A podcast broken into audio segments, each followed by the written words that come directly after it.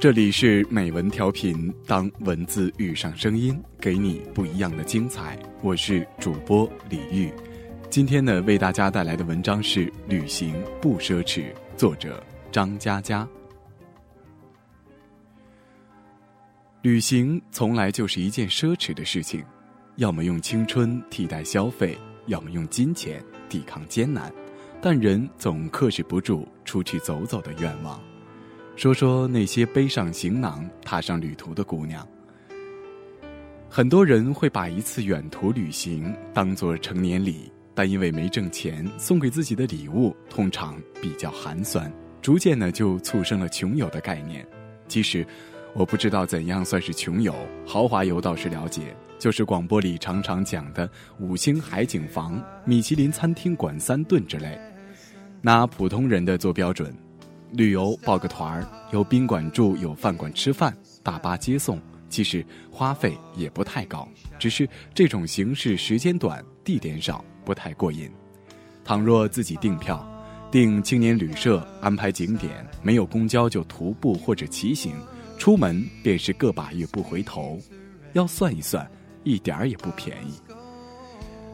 网上流传的几百块游西藏，小几千逛欧洲，细看攻略，吃基本靠饼，住基本靠蹭，行就竖个大拇指，顺风车坐了一程又一程，也许成功，也许失败，要看你适合与否。先说个特例吧，在男人当中，我算是穷游比较成功的，那时候不能叫游，叫焦窜，二十岁的样子，因为生活所迫。我扒过绿皮车，用鸡腿儿贿赂过闸口小妹，靠网友救济和老同学同情，睡遍了祖国南北的床铺。走的时候，我兜里二十三块，定脚在南京时，居然还攒到了半年房租。看起来美好，但像我这么集运气和脸皮于一身的男人，还是很少的。我喝过雨水，摔过泥浆，跳过湖，飞过车。露天睡觉，丛林啃草，跟老外打过架，和陌生人拼过酒，用青春消耗不完的体力和激情，一路无所畏惧，呐喊、唱歌、喝醉，与最好的朋友在山间草坡放了半个月羊。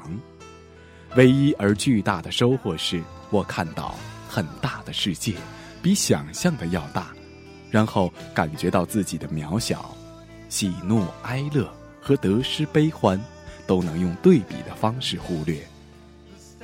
壮阔星空，万千河流，奔腾不尽的雪山，异域狂欢的夜晚，不知名植物拥挤的海洋，彩色街道里各色人种们的徜徉，你要去看一看，别嘲笑那些失态的人们，他们拥有的地球比你多一些。生命是本书的话，它比你多一张明信片。女生们搭车成功率颇高。我的一个女作家朋友往路边站两分钟，基本就能被带走。有次想去北戴河某个拐弯，司机明明是要去青岛的，愣是绕了个无穷大，把她送了过去。回来后，女作家写了个长篇，内容是她与若干司机的爱情故事。这种爱情故事落在女作家身上是小说，落在贞洁女青年身上就是案件了。少年们，航班可能延误。班车也许熄火，客栈断水断电，押身份证正规上岗的师傅店员都可能不太靠谱。你们的心得有多大，才能坐上陌生人的副驾，偶遇者的沙发？好人是多，但是遇到一个坏的，旅行就变成终点。穷游节省到最后，岂不是只能用生命买单？也许成功，也许失败，要看你想要得到什么。旅行从来就是一件奢侈的事情，要么用青春替代消费，要么用金钱抵抗艰难。但人总克制不住出去走走的愿望。